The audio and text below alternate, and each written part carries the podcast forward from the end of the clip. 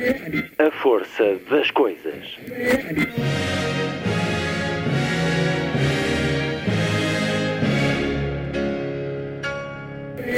Welcome to the 109th last night of the proms.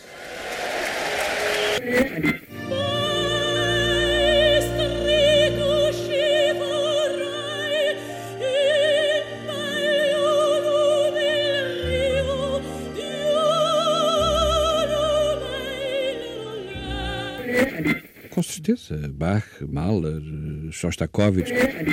Um programa de Luís Caetano. No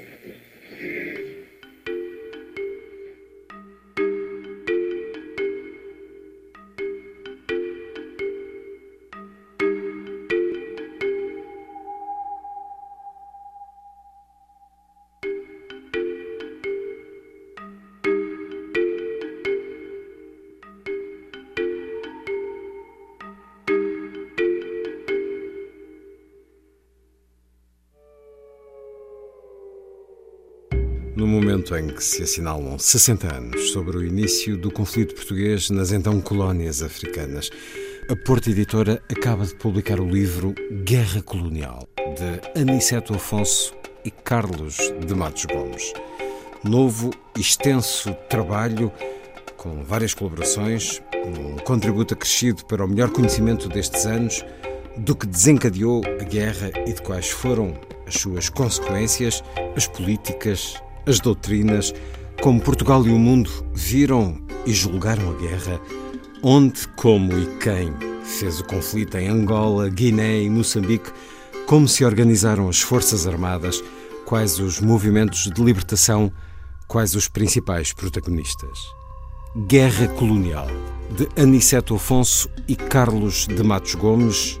Ao longo das últimas décadas, estes dois homens têm sido responsáveis por algumas das principais obras da memória histórica da guerra colonial, autores que a viveram, académicos e investigadores eruditos que a estudaram. Um novo livro, uma vez mais, um olhar vasto, razão para recuperar a conversa que tive com Aniceto Afonso e Carlos de Matos Gomes quando a publicação de Os Anos da Guerra Colonial.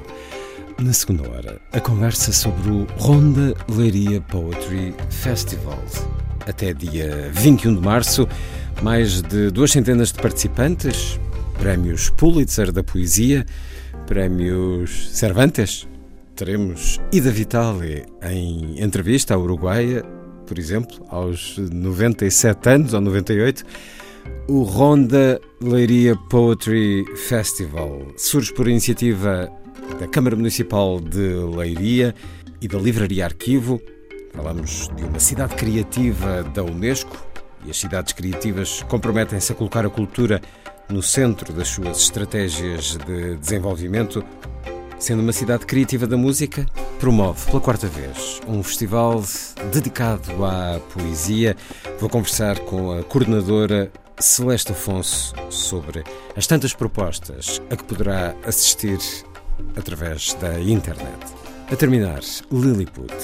É o pequeno grande mundo dos livros para os mais novos, percorrido aqui por Sandy Gageiro, que hoje nos apresenta a editora Imprensa Académica. Direcionada para crianças e jovens, uma editora com sede na Madeira, de raiz académica. Vamos ouvir falar de um livro sobre a história do futebol e também sobre trabalhos de estudantes universitários, para ouvir quase a terminar o programa neste sábado, 13 de março. Muito boa tarde, esta é a força das coisas.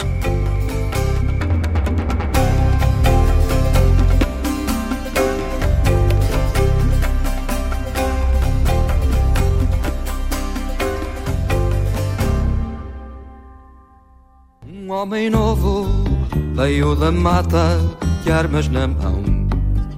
Não é soldado de profissão, não é soldado de profissão.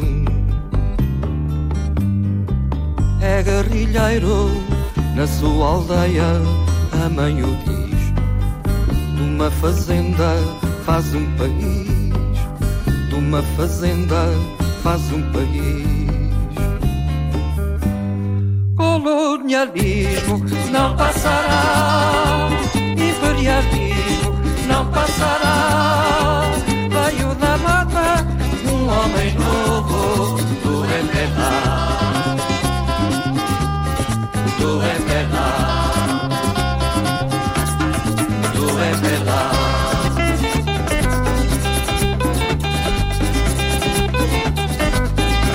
Namíbia quente vai despertando da areia ao mar.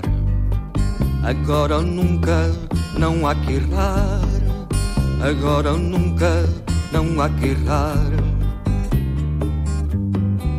Foi em fevereiro, no dia 4, 61. Angola existe, povo há só um. Angola existe, povo há só um. Colonialismo não passará, imperialismo não passará. Veio da mata um homem novo do MPLA, do MPLA, do MPLA.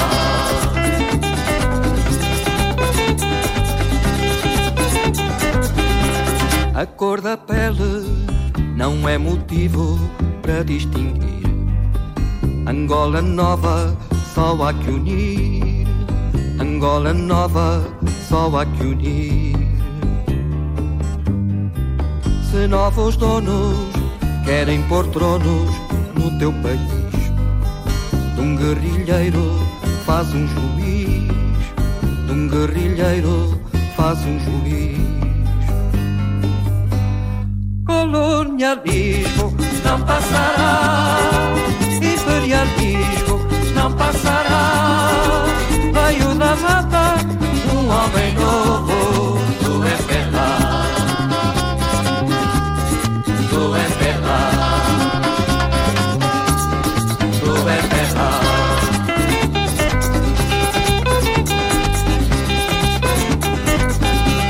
Olha o caminho da Polisário de Zimbábue. África toda, levanta-te. África toda, levanta-te. Se novos donos querem pôr tronos sobre o teu chão, por cada morto nasce um irmão.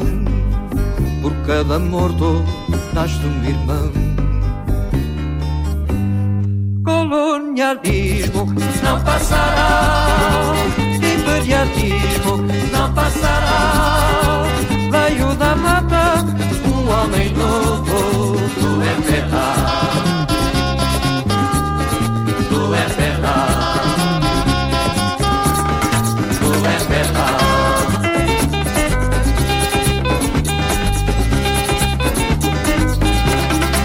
Mais um contingente para ultramar. Mais uma vez o Exército responde: Angola é e será território nacional. Nada mais próprio como cerimónia destinada a celebrar a vontade de um povo que quer ter uma vida digna e independente, moldada nos sons princípios de uma civilização milenária, do que uma parada de tropas.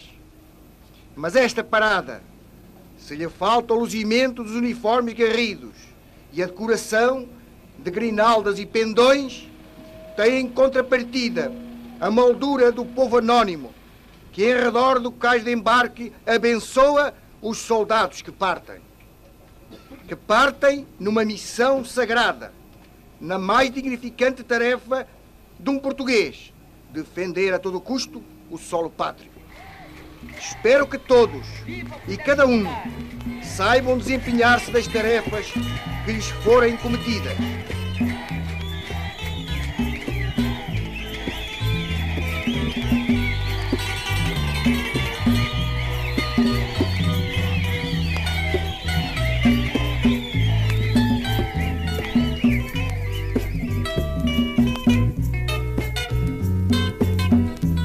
O poder popular é a causa desta confusão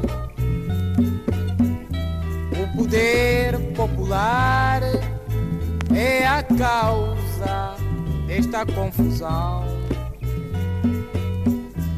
Os lacaios do imperialismo pretendem acabar conosco.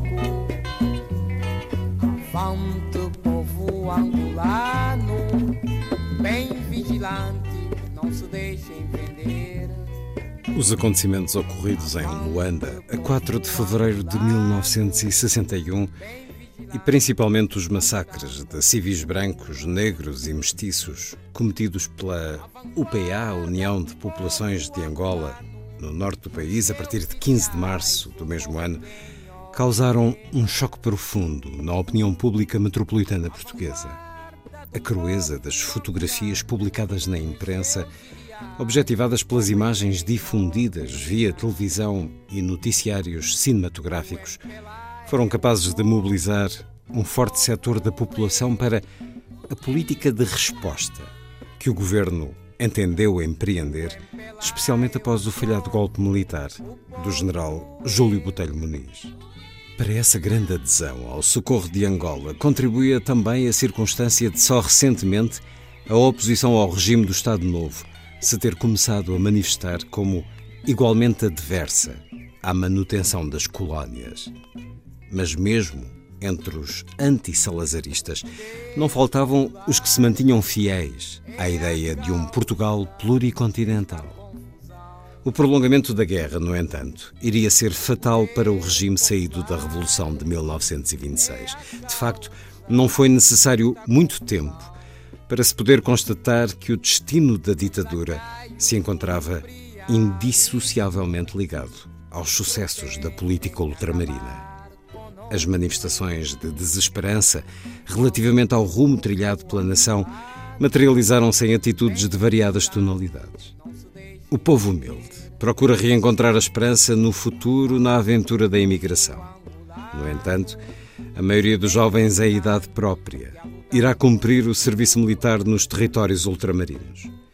Os que se recusam a fazê-lo preferem a falta à inspeção, conjugada ou não com a imigração à deserção após incorporação. Certo do livro Guerra Colonial, de Aniceto Afonso e Carlos de Matos Gomes, publicado há poucos meses pela Porta Editora. O MPLA é o povo, o povo é. Aniceto Afonso, coronel, nasceu em 42, missões de vários anos em Angola e Moçambique, foi diretor do Arquivo de Defesa Nacional e do Arquivo Histórico-Militar. Carlos Matos Gomes, coronel, também cumpriu três missões como comando em Moçambique, Angola e na Guiné. Foi ferido na guerra, é romancista, assina vários livros sob o pseudónimo de Carlos Val Ferraz. Aniceto Afonso, há uma guerra colonial ou várias guerras coloniais? Há uh, uma guerra colonial e há vários teatros de operações. Uh, porque a guerra colonial desenrola-se num contexto que envolve Portugal e os movimentos de libertação dos três territórios coloniais, uh, só que as condições de cada, de cada teatro de operações é, é diferente. Uh, e por isso também uh, tem todo o sentido falarmos de três teatros, três guerras coloniais. Mas raramente se fala. Uh, raramente se fala. Pensa-se, até porque pelo impacto que causou no nosso país, que foi uma guerra nas ex-colónias, uma guerra. Mas na realidade, para quem esteve em diferentes palcos, como diz, e é o vosso caso, há experiências, há sentimentos diferentes, porque foram guerras diferentes. É só uma guerra e esse sentimento uh, das pessoas em torno da, guerra colonial é comum aos três teatros de operações. Agora, a forma de fazer a guerra, a forma como ela se desenrolou e desenvolveu, é diferente em cada um dos teatros. E por isso nós procuramos analisar cada um dos territórios, cada um dos teatros e, uh, e fazer ressaltar a especificidade de cada um deles e a forma como as Forças Armadas Portuguesas, que também eram únicas, fazendo a, fazendo a guerra em três frentes, como em cada um deles as Forças Armadas Portuguesas encontraram as, a forma de se opor aos movimentos de libertação. E como em cada um dos teatros os movimentos de libertação se adaptaram também ao terreno e às condições uh, locais. Uh, hoje, uh, os movimentos de libertação, evidentemente, falam da sua guerra de libertação e essa guerra de libertação é que é diferente. Cada um deles está ligado à sua guerra de libertação e não às outras. Nós chegamos a, uma, a, um conjunto de dúvidas que ainda hoje, uh, quando falamos, não, não, não conseguimos uh, encontrar resposta para elas. A primeira grande questão é a, de, a chamada a inação do Salazar no, no, no início da guerra.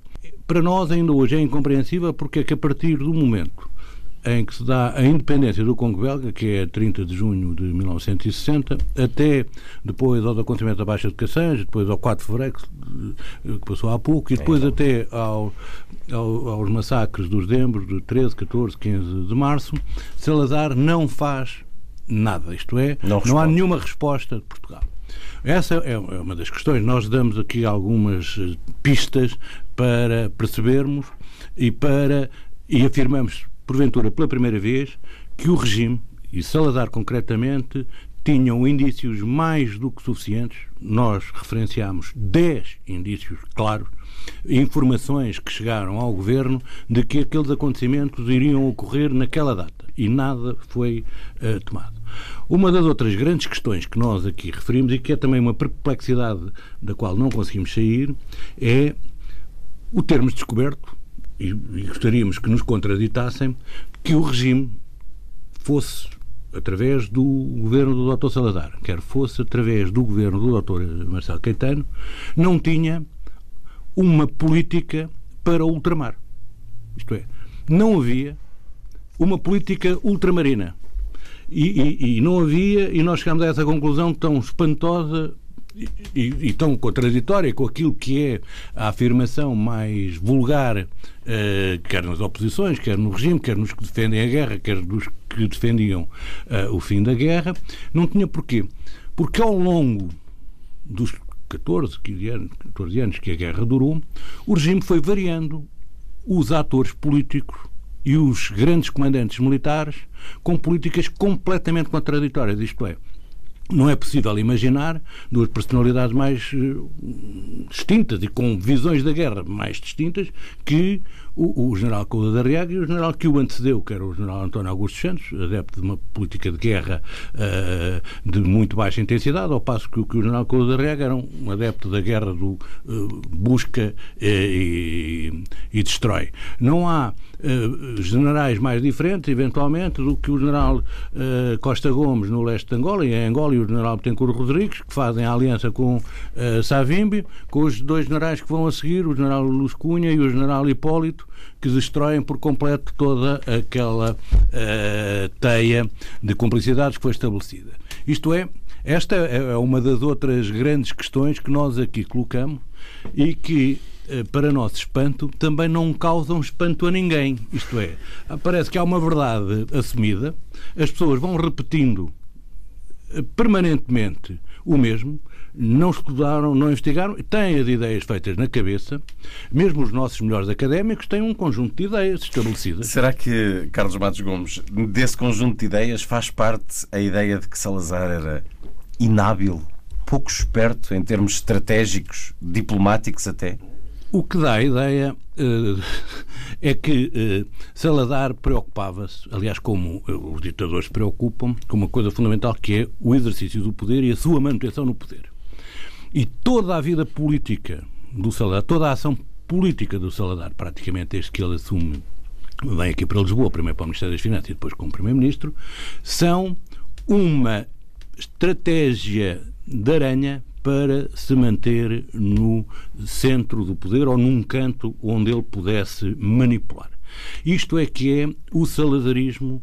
Eh, nós a ideia que temos é que eventualmente esta falta de linha e de rumo para a política ultramarina, que aliás não é específica do Estado Novo, eu penso que Portugal nunca soube o que é que havia de fazer com as colónias desde a Conferência de Berlim de 1884, mas eh, Salazar o que vai tentar, a partir do momento em que termina a Segunda Guerra Mundial e se inicia o grande movimento descolonizador, é, primeiro, esperar que acontecesse o mesmo que tinha acontecido no tempo da Segunda Guerra. Era que a história lhe passasse ao lado e sem, ou por cima, sem o molhar. Sem o beliscar. Ele era um homem, como dizia o professor eh, Adriano Moreira, que tinha construído um regime beatificável e de maneira que ele estava à espera do milagre permanente de Portugal ficar fora da, da, da história.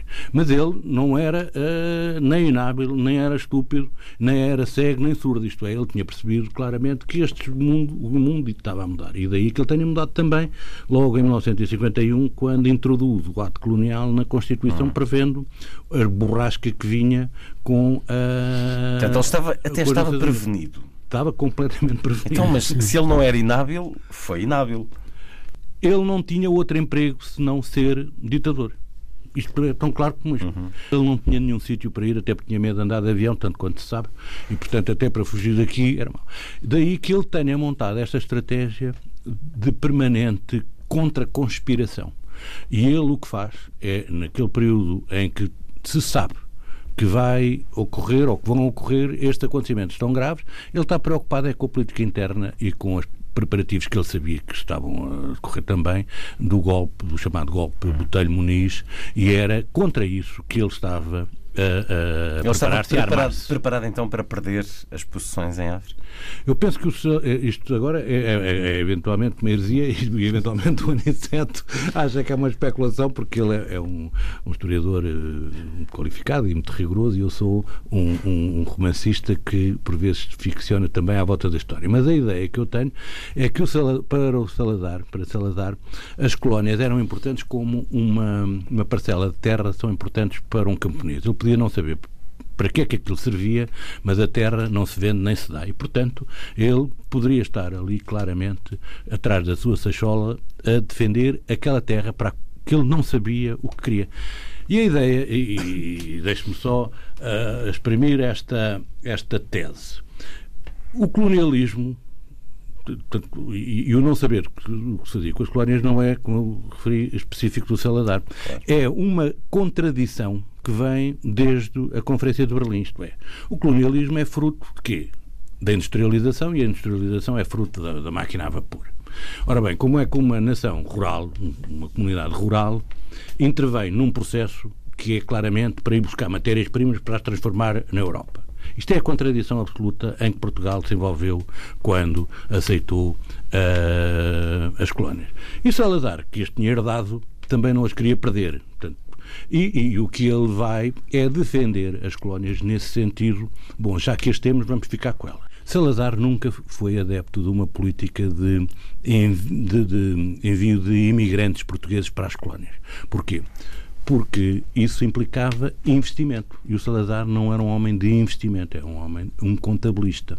O investimento, porquê? Porque irem portugueses europeus para as colónias obrigava a fazer infraestruturas, estradas, Mas foram feitas algumas. Muito poucas. É por isso que, quando se inicia a guerra em 61, no norte de Angola, não há uma estrada alcatroada, não há um quilómetro de estrada alcatroada. E era uma zona tão importante, até em termos económicos, que era a grande zona do café, que era uma das grandes riquezas eh, e um dos grandes produtos de, de, exportação.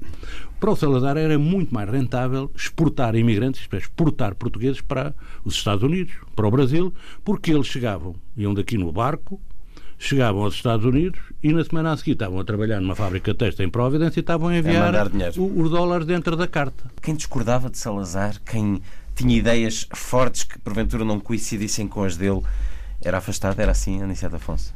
Eh, de certa forma, porque esse, essa é sempre a estratégia dos ditadores. Uh, a conservação, a sua conservação do poder e a conservação no poder uh, passa exatamente por isso. Uh, passa não por admitem afastar, quem os contesta. Exatamente, Ou passa por afastar aqueles que, que o contestam. Uh, e Salazar soube sempre muito bem utilizar essa, esses instrumentos para se manter no poder. E, e de tal forma que conseguiu manter-se até ao fim. Portanto, o regime não caiu com Salazar, caiu depois de Salazar.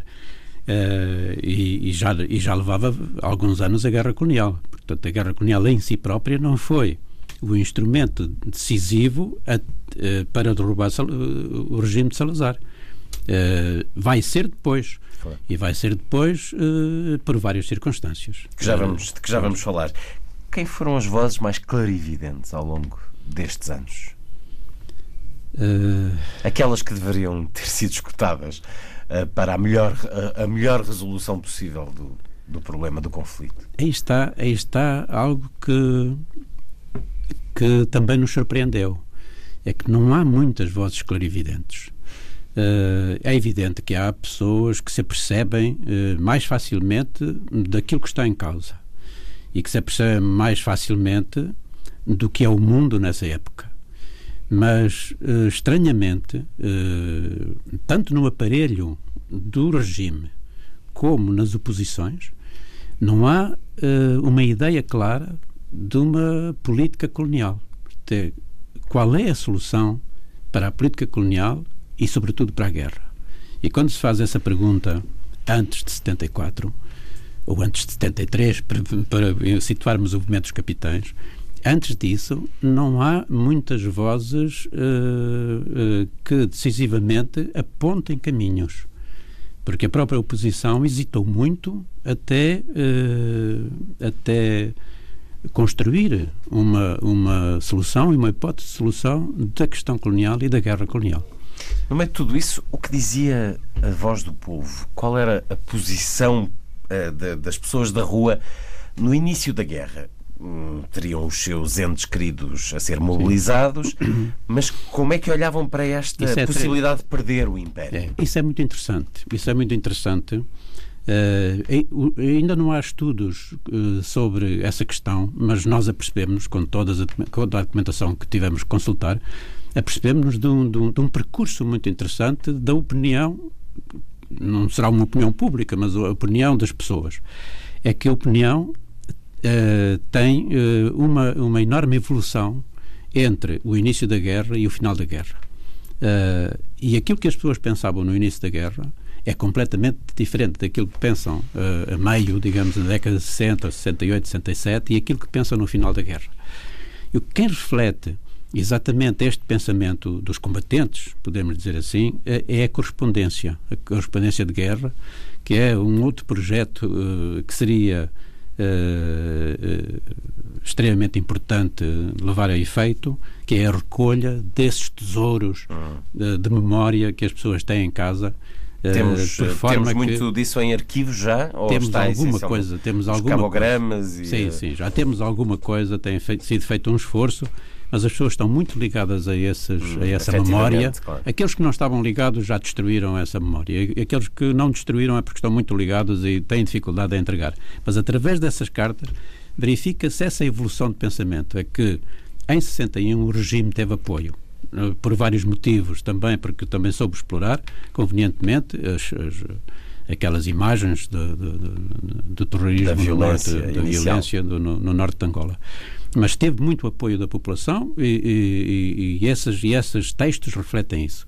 Mas à medida que o tempo vai passando, essa, esse apoio vai diminuindo e no final, nos anos finais da guerra, na década de 70, podemos dizer, na, o, as pessoas o, o, que querem já é uh, ver passar os seus a sua comissão, digamos assim, regressar rapidamente e, e, e não, não, não, o regime e a situação não têm qualquer apoio. E, cada vez esse apoio está mais longe. Quando diz ver passar a sua comissão, está a falar em nome dos, dos soldados, dos militares? Porque essa é outra questão. O que é que sentiam os militares? Uh, foi também uh, igual então, o percurso é, do, foi, foi do gráfico? Semelhante, foi muito semelhante. Os militares achavam que estavam a cumprir um dever, estavam a cumprir a sua missão no início no da início. guerra, não tinham dúvidas sobre isso mas à medida que o tempo vai passando, cada vez aquilo era menos a missão deles. Hum. Compreendendo também os argumentos do outro lado? Ou? Compreendendo os argumentos do outro lado e compreendendo a impossibilidade de, de, de continuar uma guerra sem fim. Não é? Hum. Porque as guerras, é claro que quando se iniciam não se sabe onde é que, onde é que elas acabam, e por isso é preciso ter muito cuidado sempre com. Como se tem visto ao longo da história. Como se tem visto sempre. Mas a verdade é que uh, nenhuma estratégia resiste a, a esta impossibilidade de, de terminar. Quer dizer, esta ausência, esta negação permanente da negociação. A negociação deve estar sempre presente quando existe um conflito.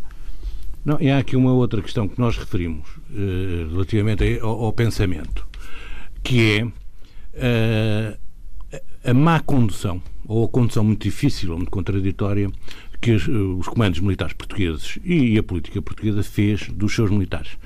Isto é, atribuiu aos militares portugueses missões em excesso para as suas capacidades. Se repararmos, e, e, e referindo o que falávamos há pouco relativamente à malha administrativa nas duas grandes colónias, em Angola e em Moçambique, essa malha em, em 1961 era fraquíssima, de tal forma uh, que no norte de Angola praticamente não havia administração pública, havia uma administração limitadíssima, não havia estradas, não havia redes de comunicações, eh, não havia serviços públicos dignos desse nome, e em Moçambique ainda eh, pior. E o que acontece é que quando começa a guerra, as Forças Armadas Portuguesas vão, num primeiro início, num primeiro tempo, fazer a chamada reocupação do Norte. Bom, e isso percebe-se. Forças militares que têm objetivos, foram um na, para Mongongo, para, para uh, Maquela, portanto, ocupação.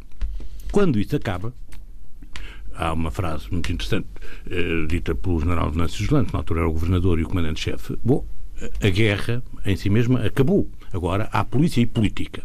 E isso nós achámos bom. Isto, o senhor passou-se, ele não percebe nada disto, porque ainda por cima era um general da Força Aérea. Não, isto era completamente real. Porque a partir daí a questão era montar uma administração pública. Montar uma administração. O que, o que, aconteceu foram que foram as Forças Armadas a montar essa administração através daquilo que se chamou a malha da quadrícula. E então, cada companhia, cada batalhão ia ocupar uma pequena povoação e passava a ser responsável pela administração do território, pela administração da justiça, pelo fornecimento dos serviços básicos, da saúde, da educação e ainda por combater. E mais ainda por combater de duas formas, que é combater militarmente, isto é, sair para fazer o patrulhamento, para assaltar bases, para matar, e para combater naquilo que é a essência da guerra subversiva, que é conquistar as mentes e os corações, isto é, fazer o que se designou pela APSIC. Ora bem, não há forças armadas que possam fazer este uh, tudo isso tudo isto, especialmente com o número de uh, efetivos que, que teriam na altura. preparação. E portanto uh, não era possível que as forças portuguesas cumprissem este tipo de missão. O que vai acontecer é que isso é, é, foi disfarçado nos primeiros anos da guerra, enquanto a guerra teve em patamares de violência relativamente baixos, isto é, os movimentos de libertação estavam no seu início de, de, de luta armada, uh, tinham uh, limitações ao nível dos seus armamentos, dos seus equipamentos, do seu treino, do seu comando, mas à medida que os movimentos de libertação começam a evoluir nas suas capacidades de combate, a violência passa a ser muito maior contra as Forças Armadas Portuguesas e estas não têm nenhuma capacidade de, de, de, reação. E daí que haja depois os tais fenómenos dessas tropas se uh, aquartelarem, isto é, se uh, manterem no interior dos quartéis. E, e, então é um ciclo vicioso. Quanto mais tempo e mais fechado eu estou, mais liberdade dou ao meu adversário de ocupar o território é à, belo prazer. à volta. E é isto uh, que, que, vai acontecer, e então começam a suceder os fenómenos e os, e, e, e os, casos de guerra dramáticos de guarnições portuguesas começam a ser cercados, a ter baixas e, a, a, consequente desmoralização e desmobilização dessas tropas que se veem sem capacidade de, de, reação, dos generais que não têm capacidade para atuar dentro do teatro de operações e uma situação militar em permanente uh, degradação. Que pede uh, aquilo que hoje em dia é dito com, os, com, com um novo movimento restauracionista uh, em termos militares e coloniais de que as tropas portuguesas estavam uh, a ocupar e a ganhar a guerra, aquilo que nós sabemos e isto é o que está escrito nos relatórios, chamados relatórios de situação moral, estado de espírito de, de, das tropas, esse estado de espírito era definido pelos comandantes aos vários escalões como sempre a nível médio e baixo. E pior ainda, era mais baixo quanto mais elevadas eram as qualificações dos militares. Isto era mais. Mais clarividentes. Era mais baixo. Mais nível, realistas. Era dos oficiais, dos sargentos. Esses tinham mais consciência e, portanto, ainda tinham um moral eh, mais baixo.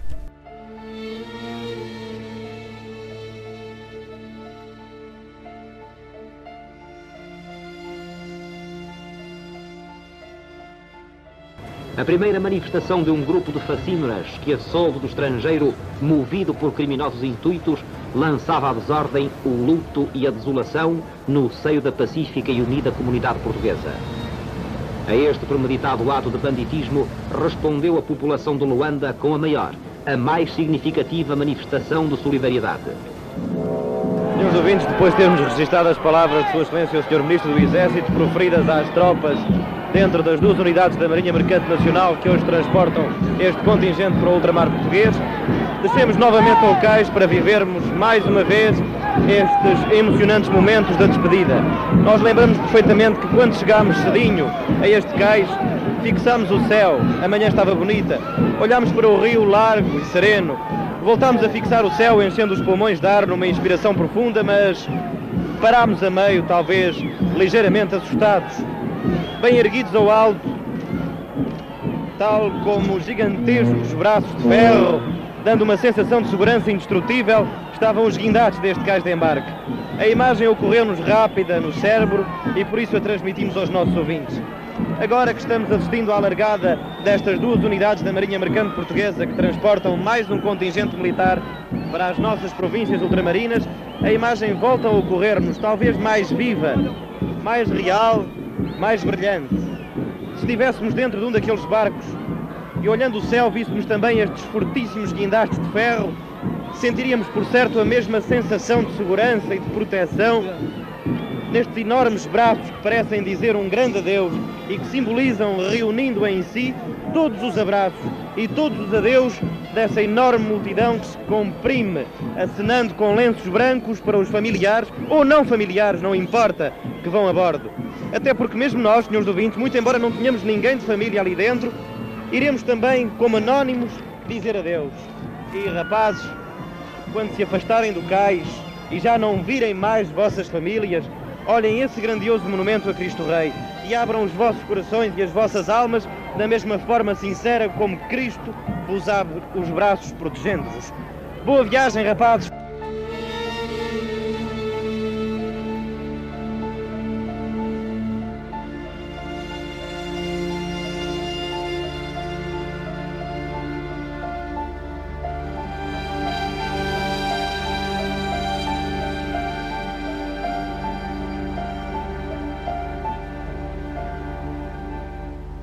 Consideramos que, dentre todos os militares que participaram no movimento dos capitães, o Ernesto Melo Antunes é, de facto, o homem mais clarividente em termos de, do pensamento sobre a questão colonial.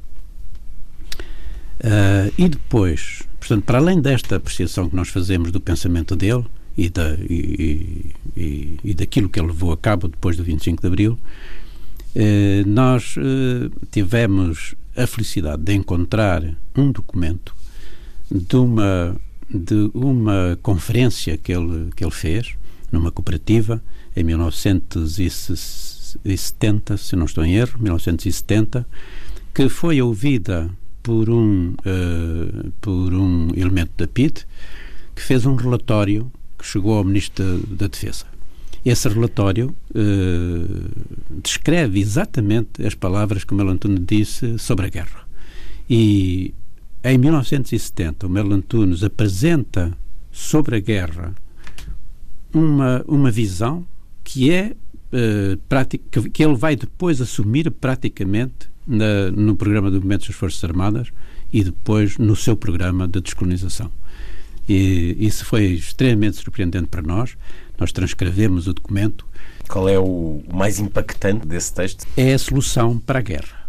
E é aquilo que nós só viemos a perceber muito mais tarde, a maioria de nós só veio a perceber muito mais tarde, é uh, uh, o, o, o, significado da guerra em relação ao regime.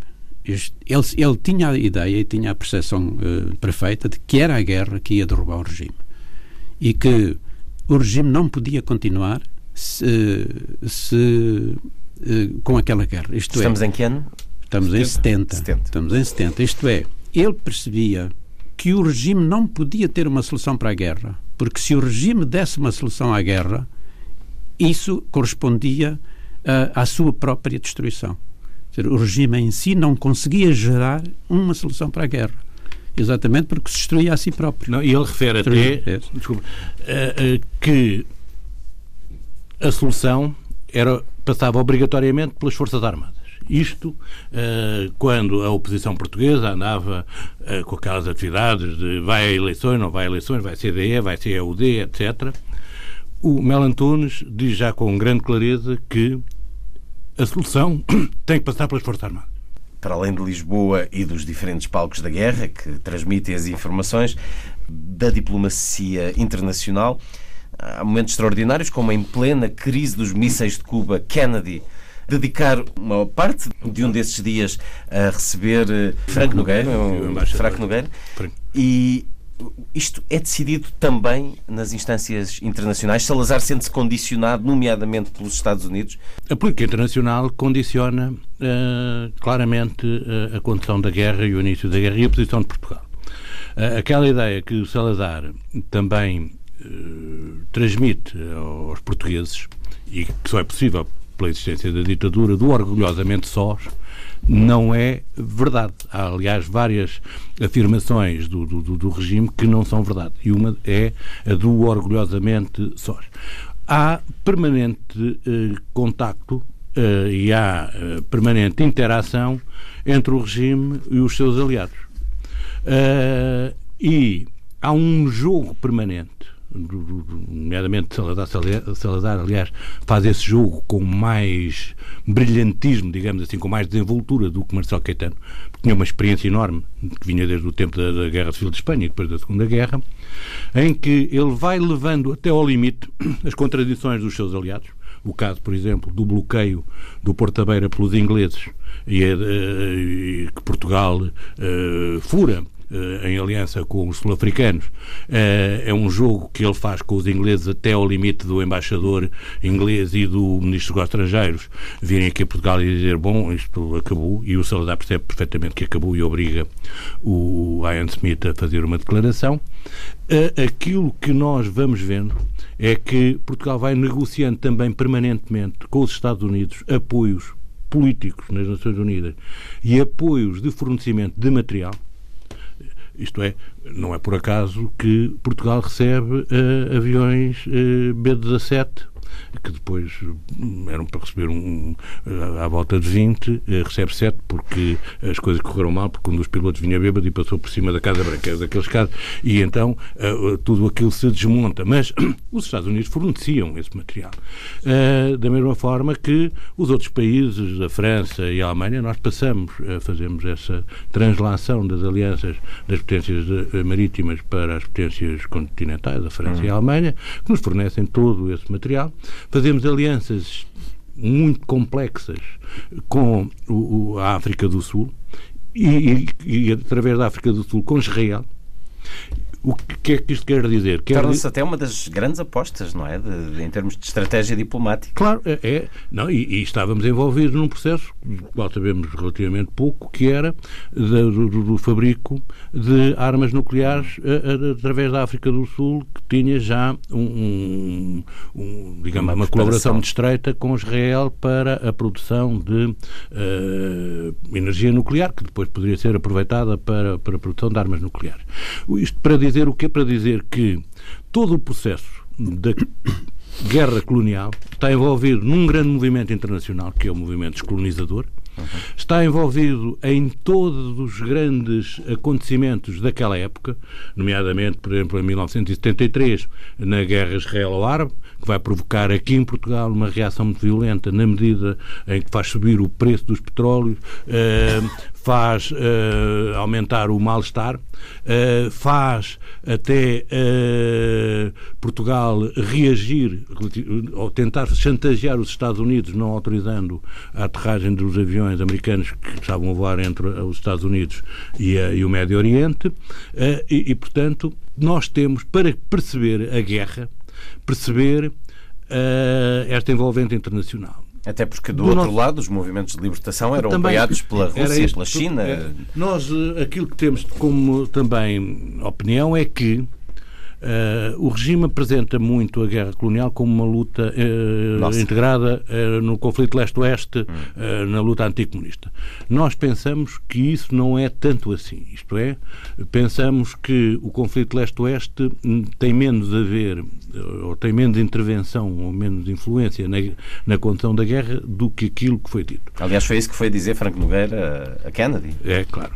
E, e, e, há outro aspecto que se fala muito pouco aqui, porque o que interessava era o do Partido Comunista, e, e, nesse aspecto interessava fazer, apresentar um grande inimigo, que era a União Soviética, chamada a Rússia. Mas os chineses também têm um papel importantíssimo, nomeadamente no apoio à Frelimo em Moçambique e toda aquela guerra que se vai desenvolver entre a Tanzânia, Tanganica, Moçambique e, e digamos, na costa, na costa do Índico.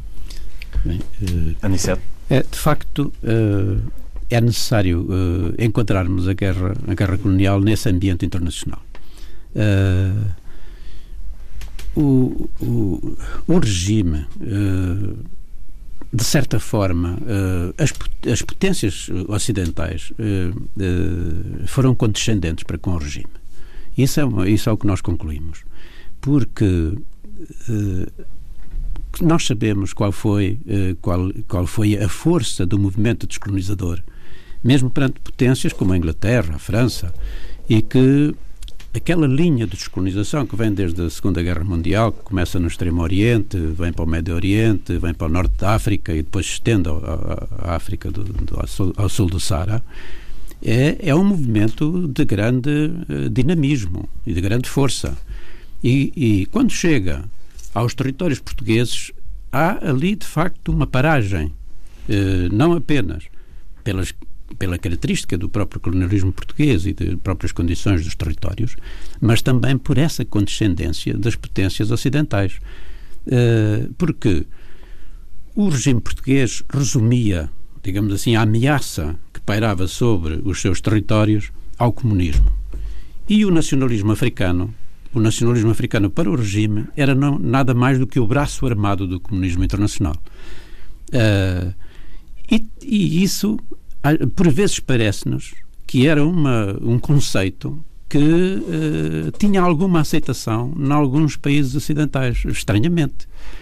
Uh, e por isso é que, porventura, por causa disso, é que a guerra durou tanto tempo. Porque, apesar de tudo, e apesar de algumas dificuldades na obtenção de armamentos e isso, Portugal sempre conseguia uh, esses armamentos, sempre conseguia esses apoios. Uh, a partir de 73 é que se juntou uma série de condições que levaram a um declínio muito rápido das, das, das, da, da, situação portuguesa e da capacidade militar de Portugal no terreno. E também da capacidade política não é? e da capacidade económica. E isso, e isso na década de 70, logo ao início da década de 70, uh, o regime português percebeu-se da dificuldade que iria ter no futuro. E é isso, é isso que leva a essa aliança que nós também damos uh, aí algumas, alguns apontamentos, a essa aliança com a África do Sul e com a Rodésia para constituir ou construir uh, uma defesa da África Austral em torno das capacidades conjuntas de Portugal, da África do Sul e da Rodésia. Isso é um processo extremamente interessante do, do regime, quer dizer, é a saída que o regime arranja ou vê para as suas dificuldades Uh, mas nós ficamos com aquela dúvida do que é que se passaria a seguir. Se não fosse o curso que a história seguiu. Exatamente. E para além de todos esses dados que contribuíam para uma reflexão necessária sobre a evolução da guerra, há as próprias ocorrências da guerra, como esta em 1972, 16 de dezembro Durante a Operação Marosca, uma companhia de comandos assaltou a povoação de Viriamu, onde se julgava que estaria um comandante da Frelimo, sem o terem encontrado. Na sequência desta ação, foram massacrados os habitantes de três povoações, camponeses desarmados, num número cuja estimativa varia, segundo as fontes, entre os 150 e os 400. A forma como esses camponeses foram chacinados e a amplitude da mortandade chegaram ao conhecimento de missionários, que fizeram sair para o exterior a informação e declarações de testemunhas dando origem a um escândalo de dimensão internacional. Isto foi a página mais vergonhosa desta, desta nossa história na Guerra da África, Carlos Matos Gomes. Aquilo que nós uh, avaliamos hoje uh, relativamente ao massacre de Viriamo é uh, que ele reúne todas as condições para a catástrofe. É um pouco como os desastres do, hum. dos aviões que nunca ocorrem por um só motivo. Reúnem-se e neste caso reuniram-se uh, efetivamente esses. Um, é a questão daquelas unidades que estavam a ser empregues em Tete, das próprias características da Guerra de Tete. A Guerra de Tete era uma guerra disseminada em superfície, com grupos da, da Frelima ainda relativamente pequenos, uh, e uma guerra muito diferente daquela que estava a desenvolver-se no Norte, uh, na zona dos Macondes, que era já uma guerra quase convencional, com forças uh, em combate permanente e onde praticamente não havia populações. Ora bem, as tropas que vêm combater para Tete são tropas que vêm do norte de Tete. São uma unidade de comandos que vem e que está treinada e que está uh, formatada para um tipo de, de, de, de, operação e de combate que não é nada o que está a ocorrer cá embaixo. De maneira que há uma inadequação. Essa tropa não é, uh, não, não, não, havia tempo para as adequar a, a esse tipo de, novas operações. O outro aspecto, essa tropa recebe má informação, quer do Comando Militar de Tete, quer principalmente da PID. Isto é, dão-lhe uma informação excessiva. Dizem, bom, há 800 guerrilheiros ali assim e, e, portanto, vocês vão ter que lá ir combater. Ora bem, uma unidade de comando como aquela tinha cerca de 100, 120 homens e dão-lhe a missão de ir atacar uma base cuja informação eh, nos diz que tem 800 eh, inimigos lá. O que quer dizer que eu não posso estar à espera de contemplações quando lá chegar. Depois, a operação em si mesma é conduzida por um elemento da PID que nós ainda hoje não sabemos quais eram as intenções. Sabemos sim, temos todas as razões para desconfiar, isto é, o pisteiro que a PID dá àquele comandante para o levar àquela base, ele vai repetir sempre a mesma informação e quando se começam a levantar os processos de, de averiguações, esse agente da PID é morto com uma granada na cidade de Tete quando estava a tomar banho, o que não é concebível. Isto quer dizer que havia ainda essa, uh, esse jogo de poderes ocultos e que nós não dominamos. Hum. Nós o que podemos dizer hoje é que existiam conflitos sérios entre a estrutura de informações da PID, a estrutura de comando militar, na altura o da Riaga, e a estrutura de poder não eh, formal, que era constituído pelo engenheiro Jorge Jardim, que é quem vai depois eh, desatar a, a, a, aquele nó. Isto é, quando num teatro de operações se reúnem condições tão eh, propícias à catástrofe quanto estas, os militares que são colocados no, momento do, da tensão e do combate a executar ações lamentáveis e, e, que não devem, obviamente, ocorrer de maneira nenhuma. Isto não, e, e aquilo que eu estou aqui a referir não é uma desculpa, mas é dizer que há Uh, razões para isto ter acontecido e que aqueles que são menos culpados destes factos são aquele conjunto de militares que foi colocado naquelas circunstâncias. Foi um abanão considerável em termos internacionais. Uh contribuiu para um certo desamparo do regime? Sim, sim. Uh, o, conhecimento, o conhecimento destes acontecimentos foi um grande escândalo internacional. E exatamente também porque Marcelo Caetano, nessa altura, visitava uh, a Grã-Bretanha. Uhum. Uh, e, e, a partir daí, a partir daí, o regime percebeu que dificilmente iria encontrar uma solução que, que limitasse uh, tudo aquilo que uh, repercussões, quer dizer, que limitasse as repercussões desses acontecimentos. Uh, e também e, e, podemos e podemos afirmar que é a partir dessa dessa altura essa, é a partir desse conhecimento desses acontecimentos que o regime uh, rapidamente se torna uh, fraco e incapaz de dar uma resposta àquilo que vem depois, incluindo ao movimento dos capitães, que também começa por essa, por essa altura. Falava Carlos Matos Gomes da, da PIDE, a polícia política. Uh e os flechas, as tropas da PIDE, como é que era este tentáculo da PIDE na, em África na, durante a Guerra Colonial? Esse é um dos aspectos muito característicos da Guerra Colonial, é a questão das informações. Todas as Forças Armadas, todos os exércitos, quando combatem, necessitam de um serviço de informações. Quanto melhor informação, melhor uh, soluções. As Forças Armadas Portuguesas, dentro da divisão de tarefas que Salazar fez sempre para que o poder não se reunisse e num determinado momento não o ultrapassasse, ele fez sempre uh, separações estanques. E a PIDE assume-se nesta guerra como um serviço, além de todas as outras atividades da luta anticomunista, da perseguição uh, a políticos aqui, assume-se como um serviço de informações militares para a guerra. Hum. Mas pior, pior ainda, pior ou melhor, mas uh, o que acontece é que a PID é o Serviço de Informações Estratégicas, isto é, vai obter informações políticas dos países vizinhos, da situação internacional, e faz também a, a informação tática. Isto é, vai saber onde é que estão a, a, as bases, quem são os comandantes, faz a ordem de batalha, avaliar de libertação. O que nos contava há pouco não eram lá muito hábeis. Não. Agora, eles, tinham, eles é que tinham, detinham esses meios de informação e eram eles que forneciam aos militares operacionais, às unidades que iam combater, os guias e os elementos de, de informação. Para as missões. Para as missões. Ora bem, isto colocava as Forças Armadas também nas mãos da PID, a vários níveis, isto é, a PID podia dar bons pesteiros e bons guias a determinados comandantes e não dava a outros. Podia dar informações aos escalões superiores sobre os militares, dizendo, bom, nós demos um excelente guia àquele oficial ou àquele comandante e ele não foi assaltar porque não quis ou porque motivo qualquer, e isto criou tensões tremendas entre também as Forças Armadas e uh, a PID. Portanto, as companhias não tinham uma outra forma de conseguirem essas informações? Não.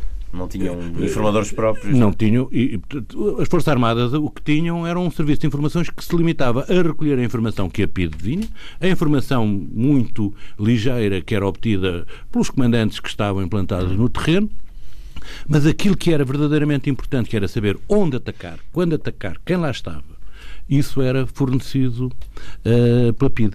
E ao longo do tempo, uh, a PID ainda conseguiu fazer mais do que isso, que é dizendo, bom, se eu sei onde está o meu inimigo, se eu tenho mão de obra para constituir unidades, então a PID constituiu-se como um, um, um, um exército. Hum. E passou a ter, digamos. Nos três palcos? Na Guiné, não. Hum. Uh, agora, e, e, em Moçambique, o da Rega resistiu até ao limite para se deixar, autorizar a hum. constituição dos, flechas, dos flechas. Agora, em Angola, passaram a ter a informação, passaram a, recolher os pesteiros do Sul e os antigos guerrilheiros e passaram a constituir o, os flechas uh, sob o comando da PID, embora integrados, uh, digamos, na manobra geral das Forças Armadas.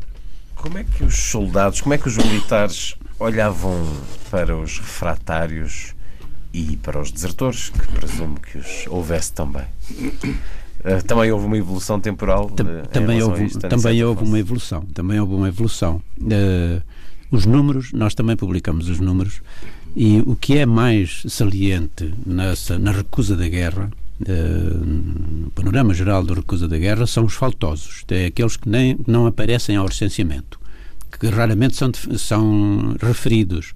São mais referidos os desertores, que são poucos, e, mas os faltosos são muitos, são mais de 20% do, do contingente. Uh, são todos aqueles que saem do país antes de, antes de, de chegar à idade, não é? Que imigram, que, que, que se recusam a ir, uh, a ir à inspeção. Portanto, eles normalmente não são desertores, são faltosos. Uh, os, também há desertores, evidentemente, e há ao longo, de, ao longo do. Aumentando com o passar dos anos? Não, não há, não há um aumento. O que há aumento é dos faltosos. Isso sim. À, à medida que, que, a guerra vai, vai, vai estendendo no tempo, né, uh, há um aumento dos faltosos. Há um aumento, como é que os militares que partem falam sobre esses sobre esses amigos, irmãos, primos. Sim, uh, os militares, os, mi uh, as, os, digamos, os homens, para, isto o contingente é masculino, os homens tinham um grande dilema na sua vida, porque só tinham duas atitudes. Ou saíam do país, ainda novos, portanto, eh, jovens, ou tinham que se sujeitar a ir à guerra para ganharem o direito, como eles diziam muitas vezes, ganharem o direito de permanecerem no seu país, de poderem ficar no seu país. Portanto, esse era o grande dilema. E porque todos sabiam eh, que se saíssem antes, se faltassem à inspeção, se, se desertassem, etc., mais dia, menos dia, se, se insistissem em, em, vir ao país ou visitar os familiares ou, ou regressar, iriam ser apanhados. E muitos, muitos deles foram assim apanhados e, e acabaram por ter que cumprir o, o, serviço militar. Porque cumprir o serviço militar era de facto isso, era de facto ganhar o direito de estar no, no, na sua terra e no seu lugar. Seguir eh, no seu país. No seu país. Há uma irmandade ainda hoje entre quem participou na guerra colonial? É verdade. É, há. Porque, porque isso é, eh, é, é um facto que não se esquece. As pessoas acabam por criar laços na sua juventude, numa idade muito específica Uh, e é uma grande aventura. E em circunstâncias ainda e em mais circunstâncias muito, muito difíceis. E é uma grande aventura para a juventude. E há uma, há uma geração, há, há, julgamos que, que há de facto uma geração que. Há uma geração da guerra, guerra. E que é, acabou e que, e que marcou o país também. Mas, quando, quando se cruzam com alguém que não conhecem, mas que sabem que, que é ex-combatente, há de imediato uma, uma empatia, não, uma ligação. Não é assim. pergunta, tu é, estiveste onde, é, quando, mas, eu fui isto, fui aquilo. Mas é. essa, essa, essa aproximação um pouco mais profunda não é entre todos os combatentes mas sim entre as, os combatentes da mesma unidade. Que partilharam, que partilharam um espaço, um lugar, uma, aqueles um lugares, tempo. que se conheceram hum. naquelas circunstâncias, que se apoiaram, que se ajudaram, uh, que têm histórias para contar, não é? concretas, e isso aí nós continuamos hoje a assistir aos almoços dos ex-combatentes, de todas as unidades, não se juntam indiscriminadamente, juntam-se de facto as suas unidades, eles uh, têm uma memória, não é, da, da juventude e daquela aventura, daquela grande aventura de terem conhecido o mundo, apesar de tudo, e de terem passado momentos muito difíceis em conjunto. Durante muitos anos, a seguir ao 25 de Abril, creio, não sei se concordam, não se falou da guerra colonial. As feridas, e falávamos delas, eh, a nível social, eh, talvez até eh, questões políticas, afastaram um pouco a discussão e a reflexão sobre o que é que tinha sido a guerra colonial. Isso já passou de vez no, nos últimos anos? Isso já não se verificou? Hoje em dia há um revivalismo, não é estranho, mas é um revivalismo.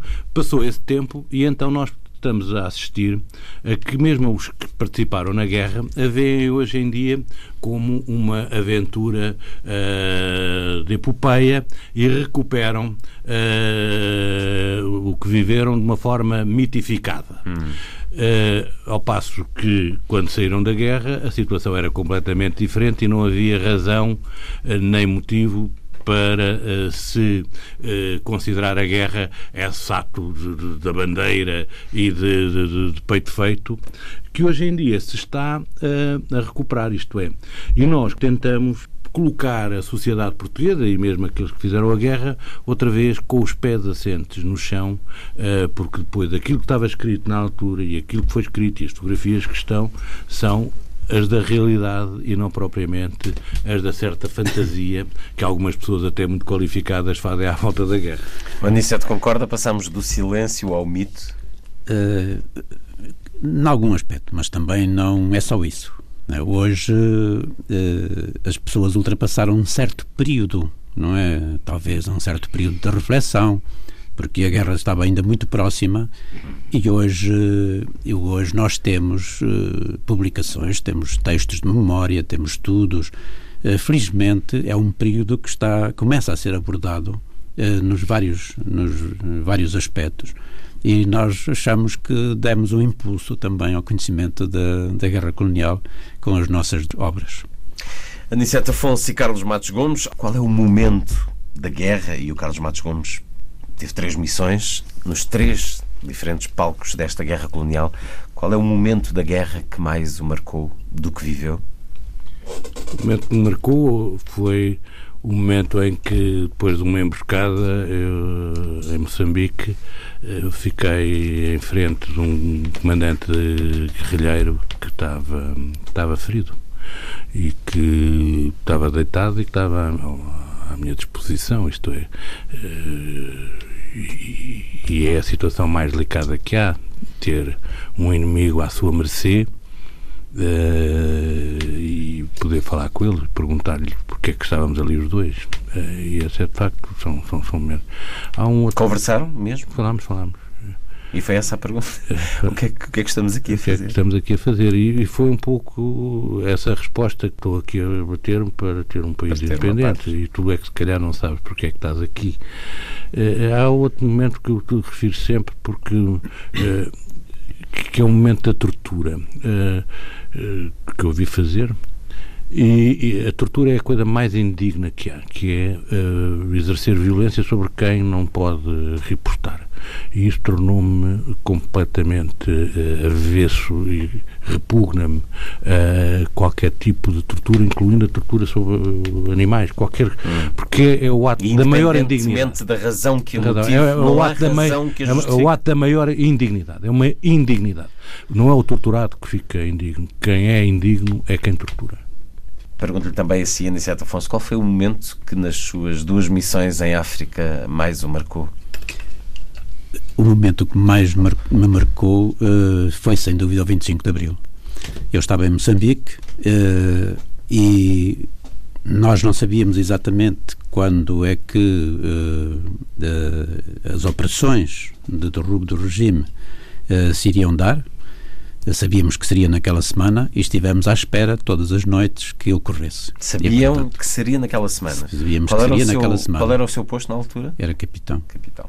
É, portanto, nós sabíamos que seria naquela semana e, portanto, fomos esperando todos os dias, todas as noites que acontecesse. E aconteceu nesse dia e, portanto, esse foi, eh, de facto, o momento uh, que eu mais... Uh, recordo de, desse tempo que passei no, no, nas colónias. De que formas com a informação e em que momento? Escreva-nos a, a, informação chegou pela, pela escuta que nós fazíamos de, das, das várias meios de comunicação uh, internacionais. Hum.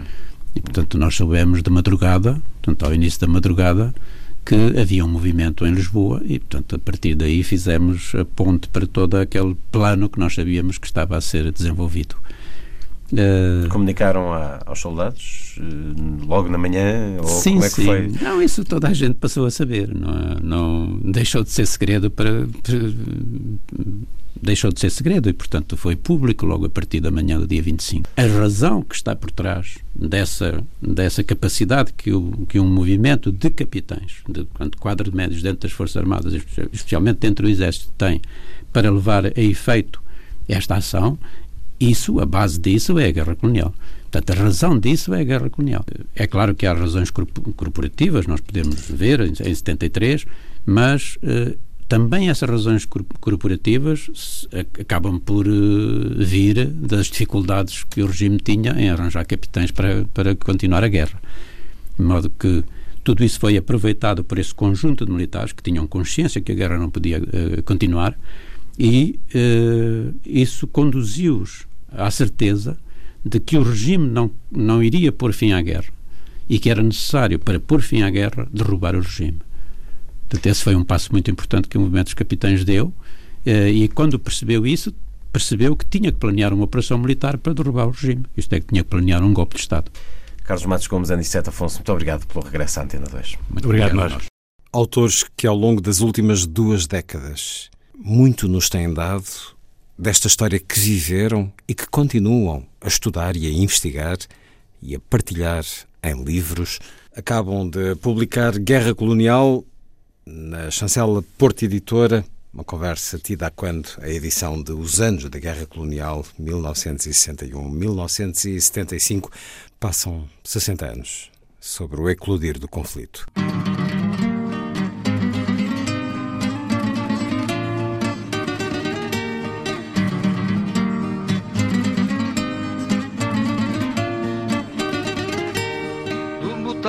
branco punho, de um braço de fora preto, vou pedir contas ao mundo, além naquele coreto. Vou pedir contas ao mundo, além naquele coreto. Lá vai uma, lá vão duas, três pombas a descansar. Uma é minha, outra é tua outra é de quem agarrar. Na sala há cinco meninas e um botão de sardinheira, feitas de fruta madura, nos braços de uma rameira. feitas de fruta madura nos braços de uma rameira. Lá vai uma, lá vão duas, três pombas a descansar. Uma é minha, outra é tua, outra é de quem agarrar.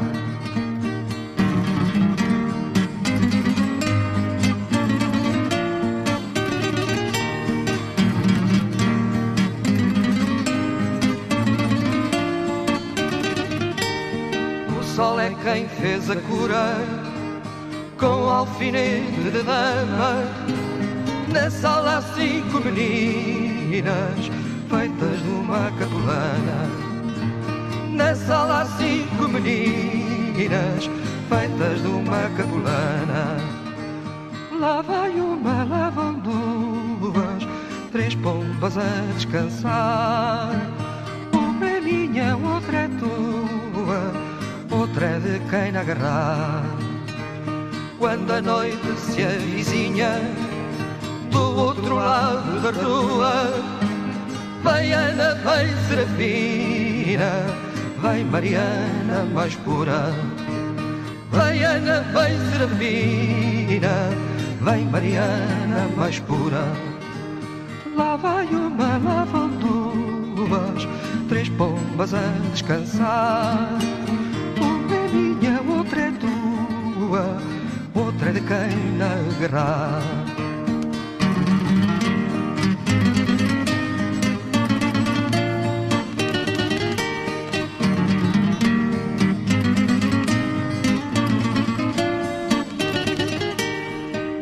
sempre um botão de punho num braço de fora preto. Vou pedir contas ao mundo além naquele coreto. Vou pedir contas ao mundo, além naquele coreto. Lá vai uma, lá vão duas, três pombas a descansar. Uma é minha, outra é tua, outra quem na guerra. Na noite das colombinas, levas na tua algibeira na sala cinco meninas feitas da mesma maneira. Na sala cinco meninas feitas da mesma maneira. Lá vai uma, lá vão duas, três pombas a descansar. Outra é de quem agarrar.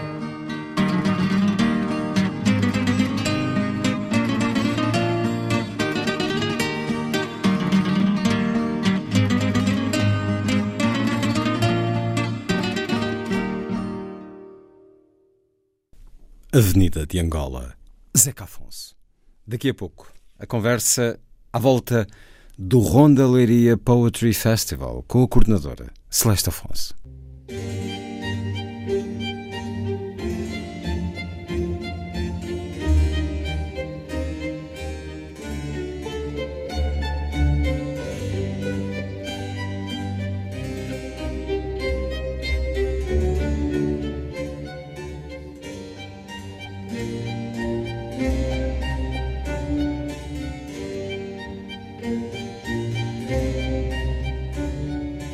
A força das coisas.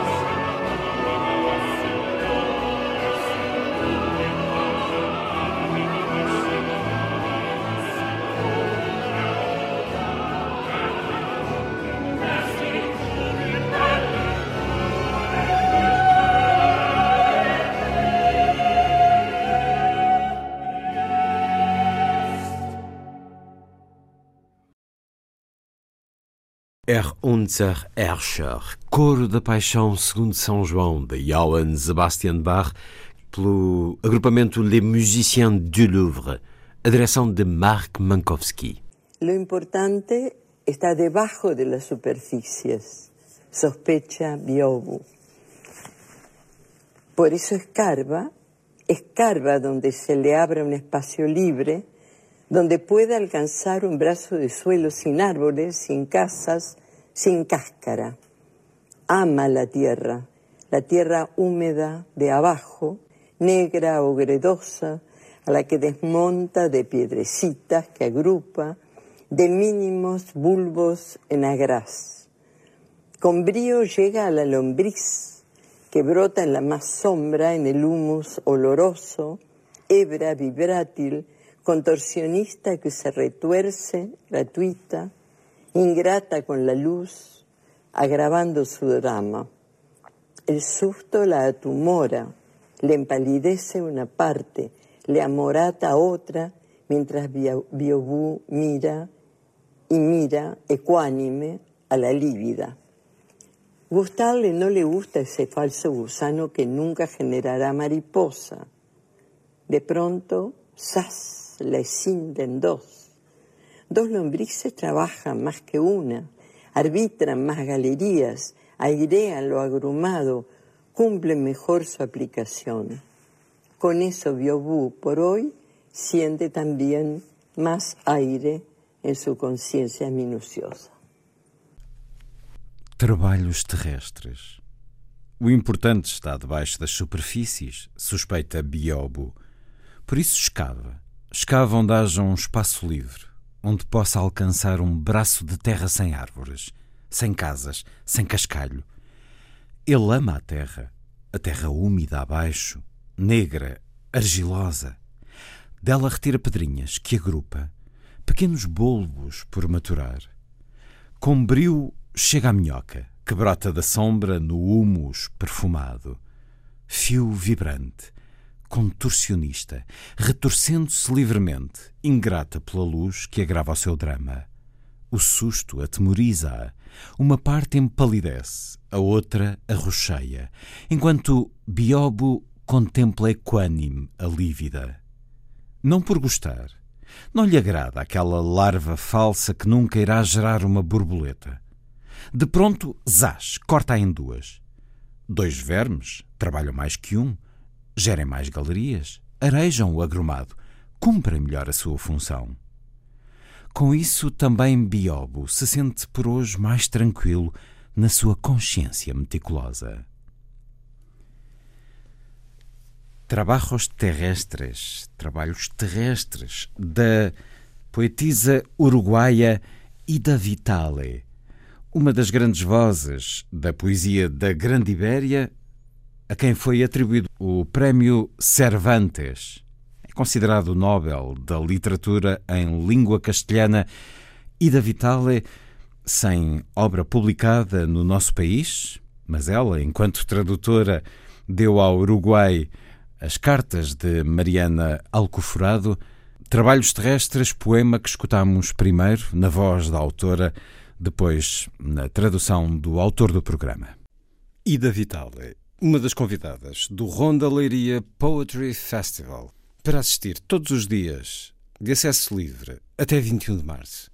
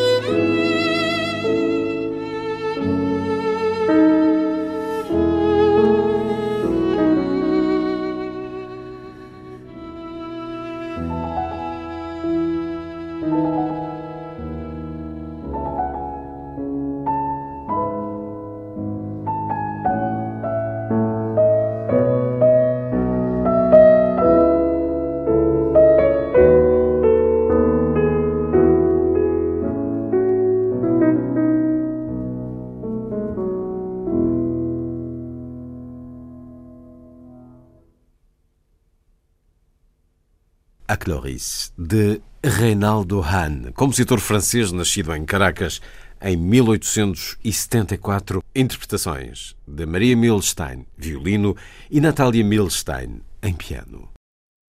E hoje conversamos sobre o Ronda Leiria Poetry Festival. Começou nesta sexta-feira e vai ter duas centenas de pessoas de vários países, 40 na realidade, ao longo dos próximos 10 dias, até 21 de março. Se quiser, nestes tempos de confinamento ainda, assistir a um festival de poesia, participar, porque assistir é participar e poderá também manifestar-se de diferentes formas. Há muitas e aliciantes propostas na programação deste ano do Ronda Leiria Poetry Festival com quem conversa através das plataformas digitais com a coordenadora Celeste Afonso. Bem-vindo uma vez mais à Antena 2. É um nome eh, que está também associado ao Fólio de Óbidos, o Fólio que em tempo recorde passou a ser uma cidade literária da Unesco. Ora, Leiria, em 2019, também tornou-se cidade criativa da música. Integrou a rede de cidades criativas pela música. As cidades criativas podem sê-lo eh, pela música, pelas artes, pela literatura, pelo cinema, pelo design, artes digitais, gastronomia. É uma honra para o país e, naturalmente, para Leiria este, este estatuto e este compromisso, porque as cidades criativas comprometem-se a colocar a cultura no, no centro das suas estratégias de desenvolvimento e uma das formas de se afirmar cidade criativa é também através deste festival de poesia. Mas Celeste Afonso, porque é que uma cidade criativa da música procura um festival de poesia desta dimensão, como é o Ronda Poetry Festival este ano? Muito obrigada pelo convite. A poesia está diretamente ligada à música. E em Leiria nós começámos com uh, a poesia trovadoresca, com as cantigas de amigo do Dom Dinis, portanto, a poesia está ligada à música em Leiria desde a sua gênese, por um lado. Por outro, eh, Leiria, quando eh, faz a candidatura à Cidade Criativa da Música, assume e assume-o enquanto uma estratégia da cidade, enquanto a estratégia cultural da cidade, de, a partir da música, ligar e alavancar todas as outras áreas. Uma delas, e que fazia parte desde logo desta ambição e desta afirmação, era a literatura. Este ano, porque estamos a celebrar os 400 anos de Francisco Rodrigues Lobo, tínhamos aqui, uh, o, no fundo, o pretexto, se assim quisermos, para que a literatura, através da Cidade Criativa da Música, dessem este grande passo internacional. Uh, prima, numa primeira fase, ativando as suas cidades criativas de todo o mundo. E há também música na programação deste ano. Há, na realidade, uma panóplia vastíssima. Já vamos eh, falar de alguns momentos em particular, à laia de sugestão, mas para um conhecimento completo basta aceder ao sítio da internet da Câmara Municipal de Leiria ou procurar através de um motor de busca Ronda Leiria Poetry Festival. Esta é uma organização da Câmara Municipal de Leiria e da Livraria Arquivo, também de Leiria, obviamente. Aproveitaram o constrangimento da pandemia, do confinamento, para uma ambição uh, vasta. Celeste Afonso, estas 200 uh, eh, pessoas que participam, estes 40 países envolvidos, estas tantas propostas, são possíveis porque é um festival que vai funcionar uh, através das plataformas digitais? É possível, sim, mas não é só por isso. De facto, há aqui uma ousadia da parte de Liria. Uh, estamos uh, confinados, temos o mundo em lockdown, estamos todos a comunicar pelas, pelas plataformas online e tínhamos aqui uma possibilidade. Liria usou potenciar ainda mais isso, ou seja, eh, se estamos confinados, a nossa forma de contrariar este confinamento é abrir-nos ao mundo de uma forma tão, tão exponencial. Eh, As plataformas digitais ajudam a que tenhamos mais de 40 países e mais de 200 convidados, mas o objetivo da cidade, o objetivo de Leiria e de todos os que estão envolvidos neste projeto, no Ronda Leiria Poetry Festival, é que para o ano continuemos a ter uh, mais de 40 países envolvidos e mais de 200 participantes, online e presencialmente, com uma forte, uh, com uma aposta muito forte no presencial, no próximo ano esperemos todos nós. Mas o que acontece aqui com o online é que há uma maior disponibilidade, sobretudo em termos de agenda. Uh, nós temos convidados que dificilmente teriam agenda para se deslocar a Leiria durante dois, três dias, mas que imediatamente e alegremente e eh, generosamente, em muitos casos, disseram sim. Estou a pensar o caso da Gil Lipovetsky e que uh, esta foi a forma de ele estar connosco. Se não fosse online, dificilmente estaria cá. Nós podemos assistir posteriormente a estas conversas, elas vão ficar uh, arquivadas, vão ficar disponíveis uh, após o direto? O que acontece é, eh, nós estamos a transmitir através da plataforma do Vimeo, que depois passa então para o site, o uh, leiriapoetrifestival.com e para as redes sociais, para o Facebook, quer de, do Ronda, quer de todos os parceiros. Uh, portanto, está a ser assistido, neste momento, estava a conversar com várias cidades criativas antes de entrar, que estavam a ver e estávamos a comentar através do WhatsApp. Tudo isto é um vídeo contínuo uh, e uh, ao, no final do dia uh, desaparece, desaparece do online. No entanto, algumas mesas, algumas entrevistas, elas são colocadas individualmente no site no dia seguinte ou nos dias seguintes. Portanto, vão estar vai haver a possibilidade de ver de assistir a algumas destas ações, mas não a todas. No fundo, se me permite, Luís, era a ideia de eh, é um festival, é um festival que foi pensado desde o início, quando começámos a montá-lo, pensámos-lo para o online, ele acontece online e, portanto, pensámos-lo com todas as características de um novo festival que, que nasce online, mas como qualquer outro festival, se nos atrasamos, apanhamos a conversa a meio e se não conseguimos ir, ficamos com muita pena e não vimos. Temos aqui esta nuance de podermos ver algumas coisas, porque vão ficar online, algumas, mas não todas num desafio à presença, a essa forma de participar que é absolutamente essencial na vida de um evento cultural, e de facto o espírito do festival é esse é correr de proposta em proposta, tentando beber o mais possível das eh, conversas e dos diferentes momentos que vão acontecendo. Ora, a poesia é um raro festival no nosso país, porque dedicado essencialmente à poesia, por ter esta grande dimensão. A poesia que nos ensaios de George Orwell, que li há uns dias, ele tem um ensaio sobre a poesia e o microfone, sublinhando a importância da poesia se dizer, se escutar, para além da leitura. E, no entanto, diz ele, nesse seu contexto histórico dos anos uh, 30, uh, que uh, há um divórcio entre a poesia e a cultura popular, há uma, há um, uma relação fria das pessoas com a poesia. Nós podemos ainda contribuir para esta perspectiva, olhando a forma como a poesia se vende nas livrarias. Há uma pequena prateleira, muitas vezes apenas para a poesia. Na celebração pública, as televisões, não me estou a recordar de nenhum programa essencialmente dedicado à poesia. Nas rádios, conheço dois.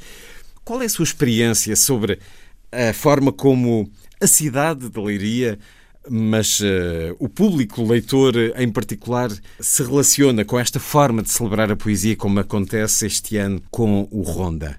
Foi um pouco isso que nos levou a fazer o Ronda com a dimensão que ele tem uh, neste momento. Foi essa consciência. O que nós temos aqui nestes 10 dias é um encontro de poetas de todo o mundo. E a grande maioria desses poetas, extraordinários poetas, mais conhecidos, menos conhecidos, mas todos eles extraordinários, a grande maioria não é conhecida, não é lida, não é traduzida, nem editada em Portugal. Portanto, quando diz que eh, nas livrarias o espaço da poesia é um espaço diminuto, que os livros de poesia são eh, os menos comprados, não sei se foi tanto isso que disse, mas é a ideia que eu Sim. tenho também. Essa é uma consciência nossa e este festival pretende, não, obviamente que não tem a ilusão de fazer grandes transformações e grandes revoluções, mas que possamos olhar para a poesia de outra forma, eh, que possamos efetivamente dizer poesia, celebrar poesia, mas também comprar poesia, mas também olhar para os poetas, mas olhando para eles e dando-lhe o mesmo valor uh, que um romancista, que um ensaísta ou que um filósofo. É por isso que nós temos aqui no Ronda muitos autores que foram convidados, aliás, devo dizer que todos os convidados são poetas ou pelo menos também escrevem poesia. A única exceção é Gil Lipovetsky, depois poderei explicar porquê. Mas há aqui a, a, a necessidade de trazer autores que são conhecidos eh, pelos seus romances, pelos seus ensaios e não pela poesia, e quisemos trazê-los pela poesia, precisamente para que eh, possamos olhar para a, para a poesia desta forma e um, perceber o valor que ela pode ter na sociedade, não só nesta que vivemos, mas nas sociedades. O Ronda Leiria Poetry Festival até 21 de março, com inúmeras propostas para assistir e participar através da internet. Olhamos algumas delas. É impossível uh, destacar todas, conversar sobre todas, mas uh, uh, num voo plano Uh, neste sábado, por exemplo, há esse fenómeno da poesia muito contemporâneo, o Poetry Slam, com uh, um workshop. Também na sexta-feira, dia 19, há um concurso de Poetry Slam. É o exemplo de como a palavra tem cada vez mais importância na arte urbana, um fenómeno em que participa qualquer autor, escritor de poesia, não necessariamente publicada, que queira dizer um poema seu em público, é uma celebração da oralidade uma democratização, de certa forma, no dar a conhecer a poesia. Ora, também neste sábado, às 18 horas, como já o referiu uh, Isabel Neri, convidada deste programa, a biógrafa, escreveu a biografia de Sofia Melbreiner, entrevista Gil Lipovetsky, também presença uh, há dois anos, quando apresentou o último livro em Lisboa. Então, já agora, Celeste Afonso, porquê é que uh, Gil Lipovetsky é relevante não sendo um autor de poesia? No, no contexto do Ronda Leiria Poetry Festival? Eh, tendo nós essa intenção de convidar uh, poetas e apenas poetas, ou uh, escritores que também tenham escrito poesia, um, uh, o, temos também a intenção de, em todas as edições do Ronda, termos uma exceção para um pensador. Convidar um pensador, um filósofo, para nos ajudar a refletir sobre neste caso, este ano, é refletir sobre o papel da poesia nesta era do vazio. Fundo é um pouco isso que Gili Lipovetsky vai tentar uh, com a Isabel Neri. Portanto, além uh, da poesia, dos poetas, dos autores que também escrevem poesia e dizem poesia, vamos também pensar a poesia. Falou no Poetry Slam, de facto, temos o workshop. O workshop é uh, uma uh, primeira fase de depois do concurso que acontece no, na sexta-feira. Na sexta-feira.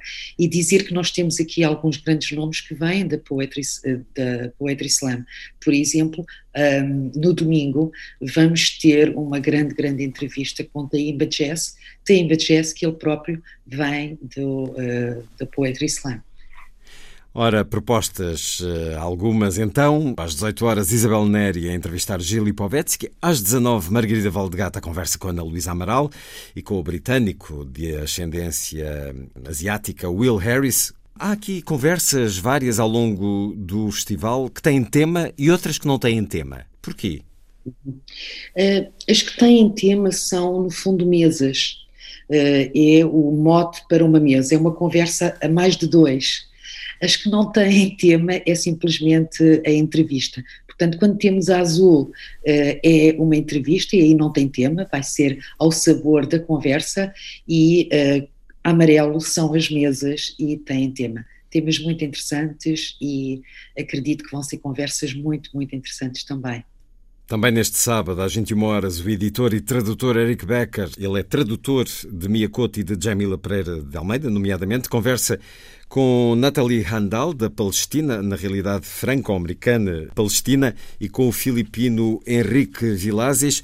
E o sábado termina, como acontece noutros dias, com um momento musical no caso, um concerto do grupamento Pinhal del Rei. Noutros dias, eh, muita música e um programa musical pensado por Luís Tinoco.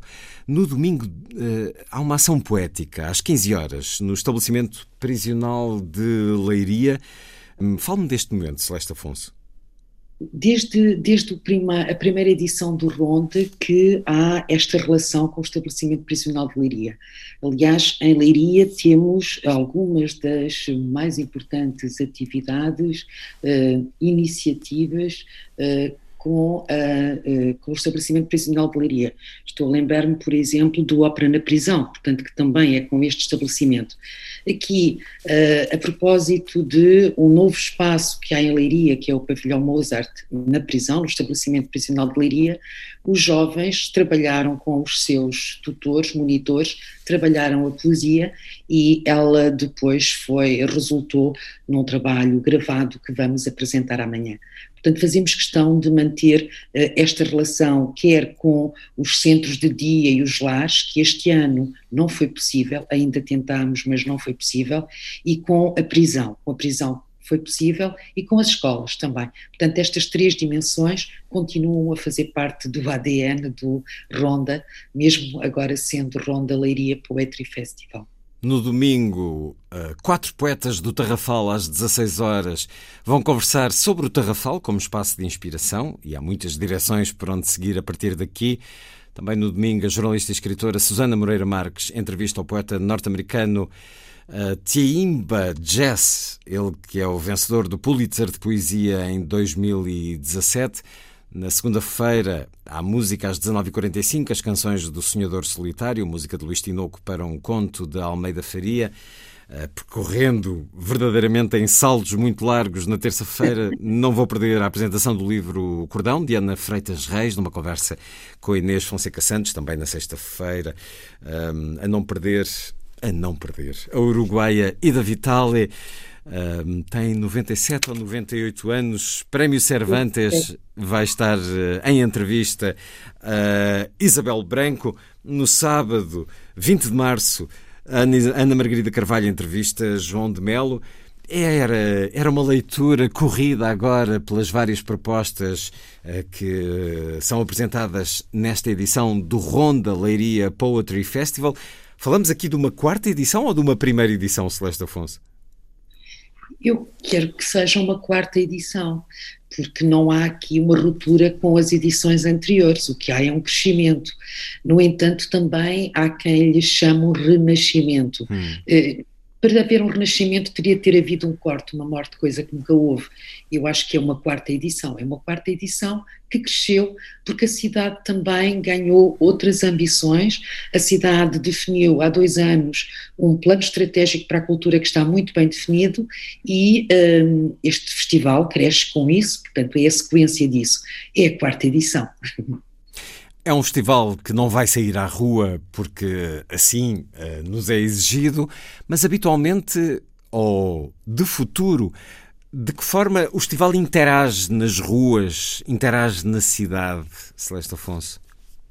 É, é esse. Quanto a mim, a grande característica deste festival, e desde o primeiro momento que eu tomei contato com ele, eh, percebi que ele tinha um espaço, ainda havia tanto espaço para este festival, ehm, e Portugal precisava deste espaço, era essa ideia de ronda, o rondarmos, não é? O andarmos, o, movi o movimento, o movimento de encontros, uh, e isso, essa ronda, ela este ano acontece online, portanto estamos a rondar pelo mundo, é esse o nosso movimento, uma ronda pelo mundo feita de encontros e no próximo ano queremos, acreditamos que voltaremos a rondar presencialmente na cidade, pela cidade, com estas atividades, com as, os momentos a acontecerem em espaços diferentes da cidade, desde livrarias a espaços comerciais, à rua, ao museu, ao castelo, eh, ao jardim, eh, mas também uma ronda que continuará a fazer-se pelo mundo.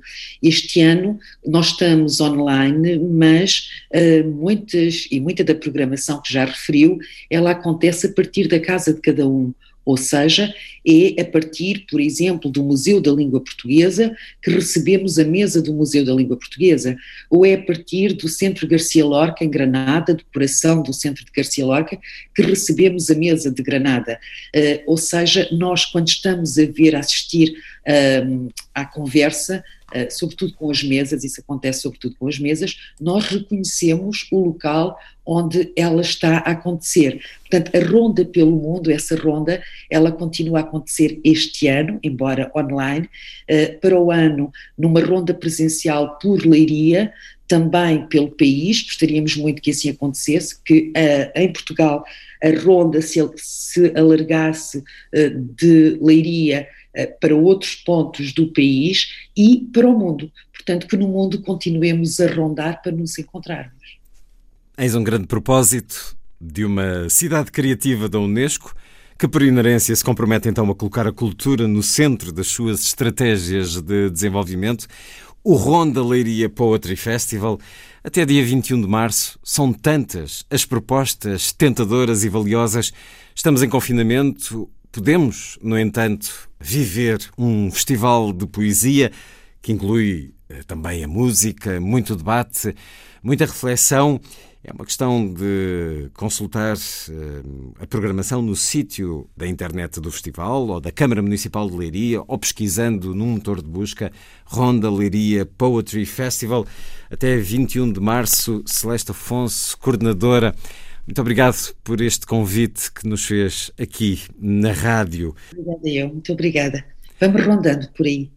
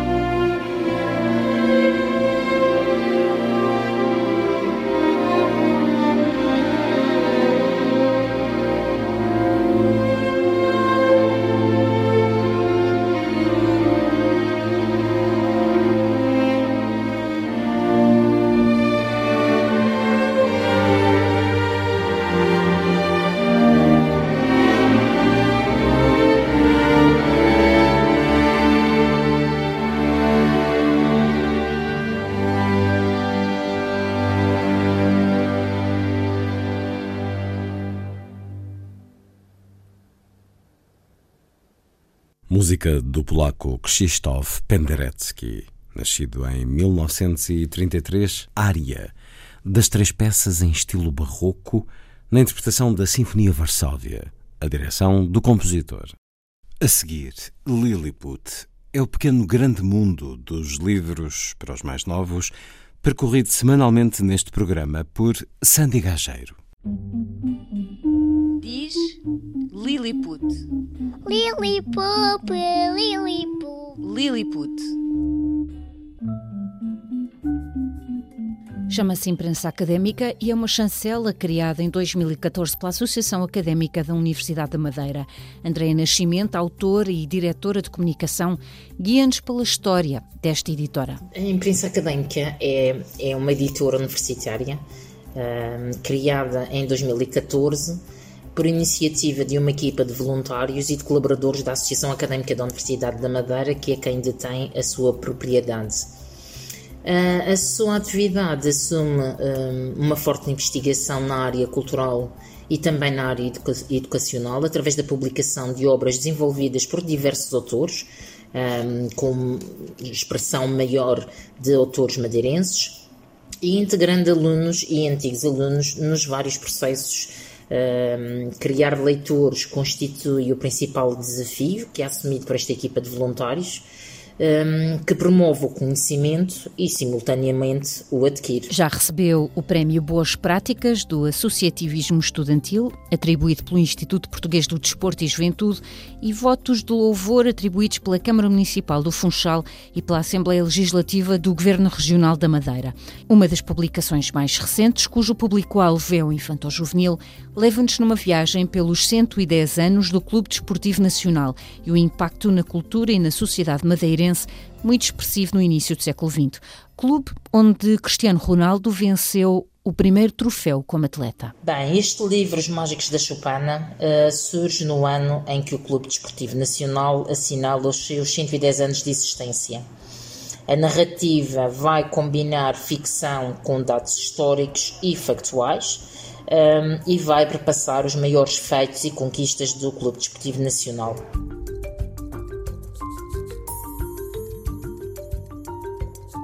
A história mostra que a, que a maioria dos clubes desportivos em Portugal eh, nasceu e desenvolveu-se eh, para trabalhar pelo e para o, para o futebol, essencialmente, mas acabou por tornar possível a aposta em outras modalidades e o Clube Desportivo Nacional não é exceção. E passados 110 anos, foram milhares aqueles que representaram o seu emblema nas mais diversas modalidades e nos mais importantes palcos desportivos regionais, nacionais e internacionais. E o exemplo maior é, é de facto Cristiano Ronaldo, o melhor jogador do mundo, que tem uma longa e premiada carreira. O facto de do Cristiano Ronaldo ter conquistado o seu primeiro troféu da sua carreira no Nacional é um dos marcos eh, mencionados no livro e que orgulha qualquer pessoa eh, adepta ou simpatizante do clube. Andréa Nascimento fala-nos de planos e novidades à espera de sair. E um dos livros que sairá dentro em breve. Eh, parte do trabalho conjunto de alguns estudantes e antigos estudantes da Universidade da Madeira numa obra que vai abordar um tema muito atual, a literacia e a cultura ambientais. Tendo por base uh, um texto que foi escrito por uma mãe e pela sua filha de 5 anos uh, durante e por causa do primeiro confinamento, infelizmente, por esse motivo, mas com base nesse texto reuniram-se e trabalharam-se algumas das boas práticas ambientais e também as questões do regresso ao contacto, da importância do regresso ao, ao, contacto com a natureza, de que tanto temos sentido a falta por estes dias. Portanto, será uma história do mar à serra, uh, com ilustrações também de Sofia Reis, uh, muito colorido e que estará disponível nas próximas semanas. Obrigada, Andréa Nascimento. A imprensa académica, uma chancela que nos chega da Madeira, é direcionada para crianças e jovens. Podem acompanhar e espreitar as novidades nas redes sociais da chancela.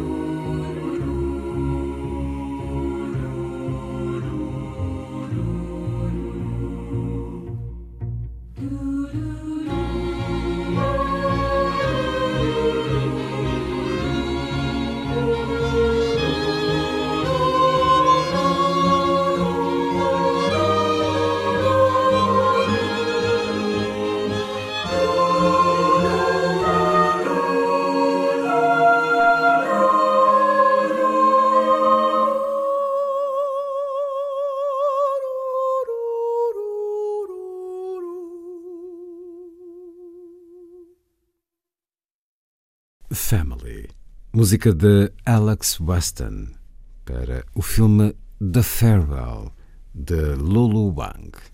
E foi a força das coisas. Assim, obrigado por estar com a rádio. Bom dia, bom fim de semana.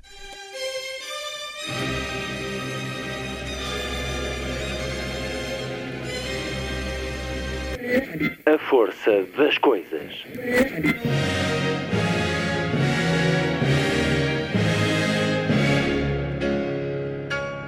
Welcome to the 109th last night of the proms.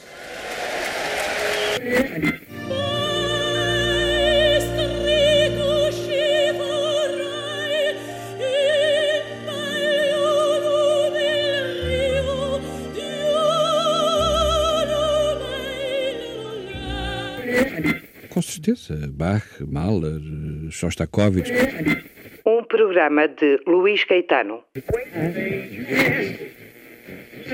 12.